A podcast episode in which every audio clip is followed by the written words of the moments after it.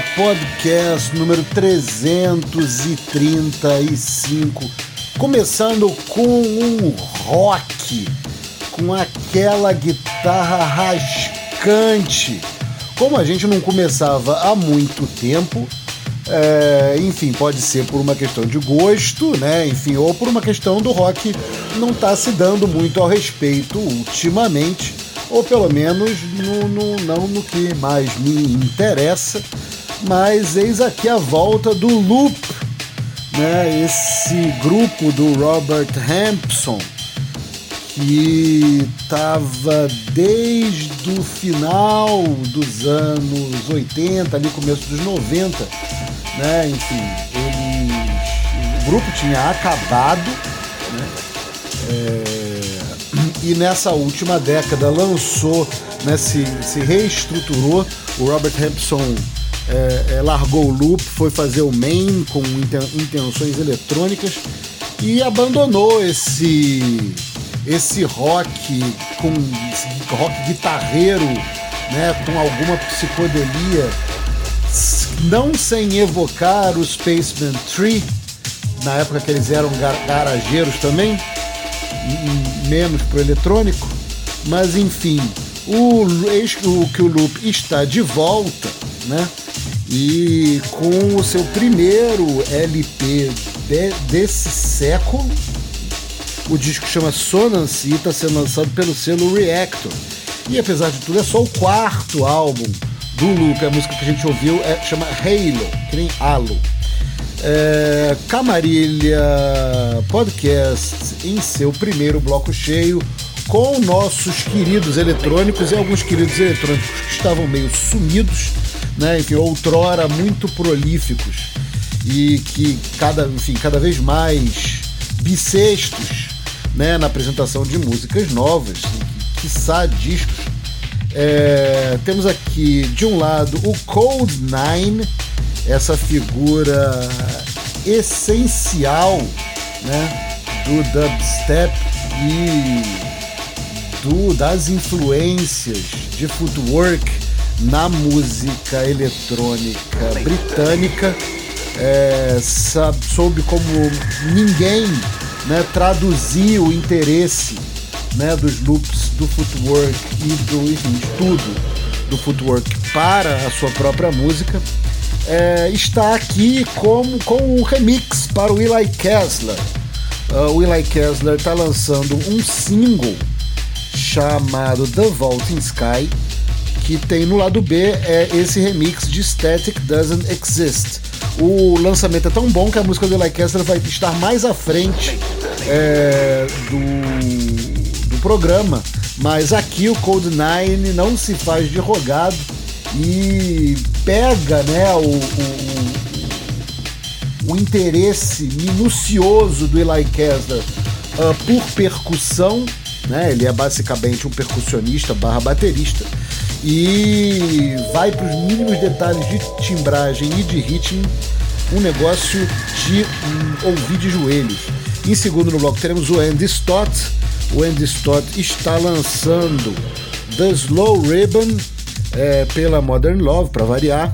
E é um disquinho só de slow jams que ele botou para é, é, lançamento com intenções de fazer com que o dinheiro seja inteiramente revertido para ajuda humanitária ao povo ucraniano.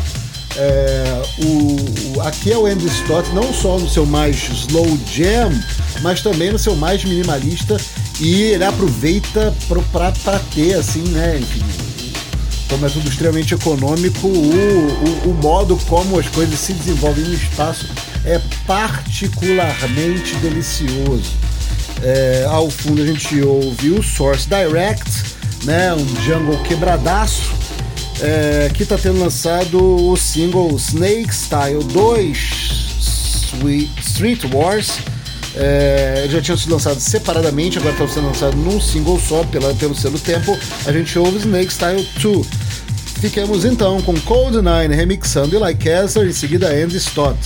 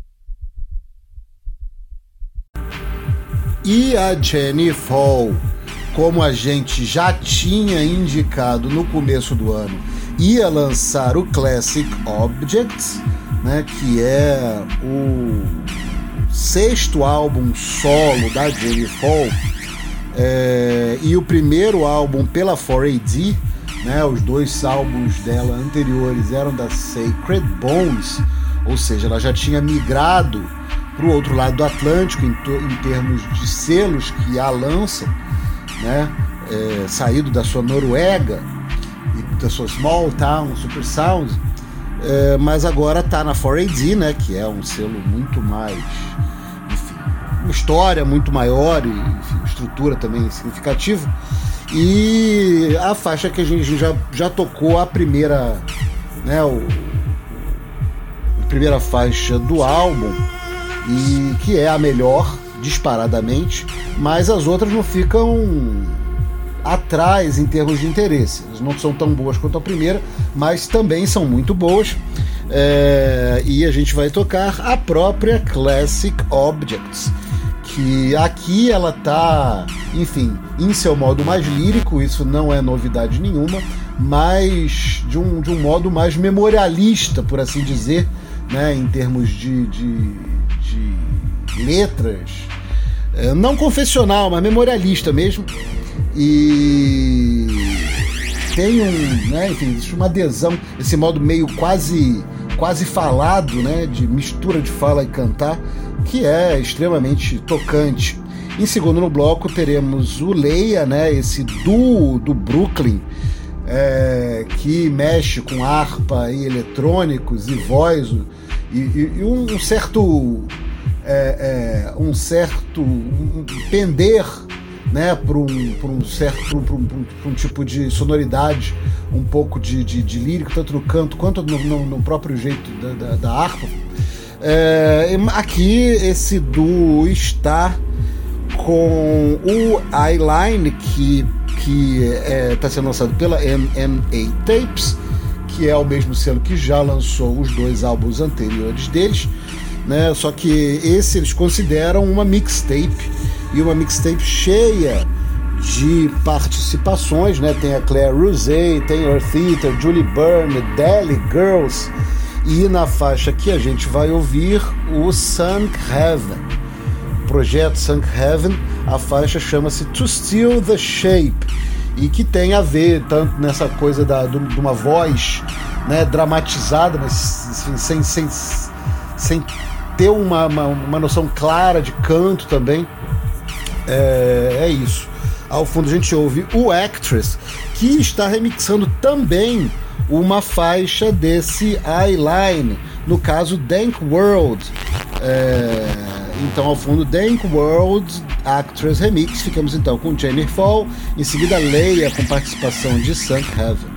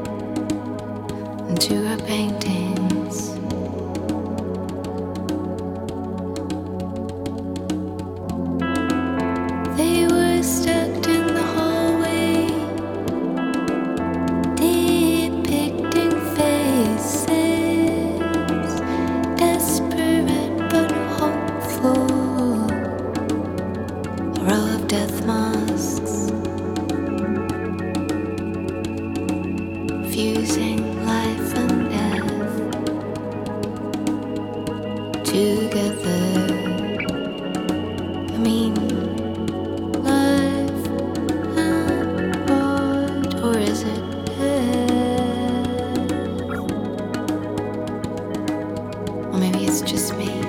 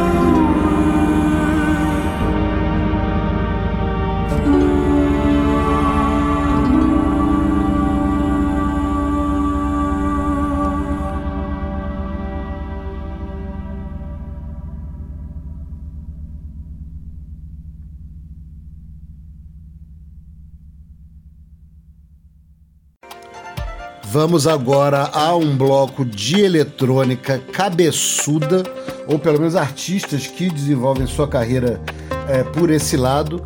Num, num, de primeira temos o nosso Ata Ebtekar, esse iraniano que em 2019 é, virou a cabeça de todo mundo, pelo menos minha e de mais um montão de gente, com Parallel Persia, Persia né? É, e depois teve remix né, de Mark Fell, Florian Hecker, ou seja, figuras enfim, mais malucas em termos de, de síntese é, sonora, criação, de, né, Rachad Beck, essa, essa galera de criação de sons realmente é, é, que nunca foram ouvidos antes. E aqui ele está com o seu álbum novo, né? É, Noise Made in, a, in Beautiful Rotten Iran. É, é, o primeiro álbum dele pela Sub Rosa, né? Esse selo também, que vai para muitos lugares diferentes, né? Da música eletrônica, não só eletrônica, mas alternativa de uma forma geral. É, a música que a gente vai ouvir é Forced Absence, é logo a primeira é, de todas, né, a mais é, é, agitada, por assim dizer. As outras são belíssimas também, mas num modo mais sereno. Tem até uma com uma vibe meio shoegaze, que é extraordinária, mas uh, uh, enfim, que lembre, que evoque mais Parallel Persia, né? E a radicalidade disso é essa Forced Absence mesmo. Em seguida, Beispiel, Beispiel, que vem a ser o duo do Jan Jelinek com o Frank, Frank Brettschneider, é, dois alemães, alemãos é, da música eletrônica, né? O Jan Jelinek muito com, com trabalho de samples, o Frank Brettschneider muito, muito com trabalho de ritmos, né, em especial seu trabalho pela Raster Noton.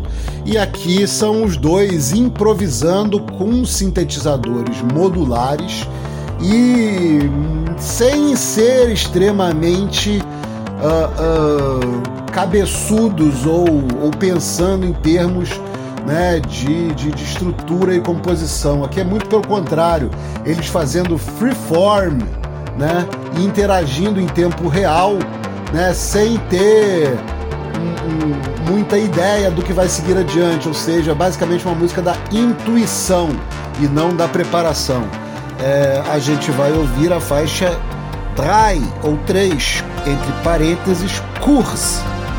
É, ao fundo ouvimos o Tangerine Dream, né, que está com um álbum novo, Raum, A faixa que a gente ouve é You're Always On Time.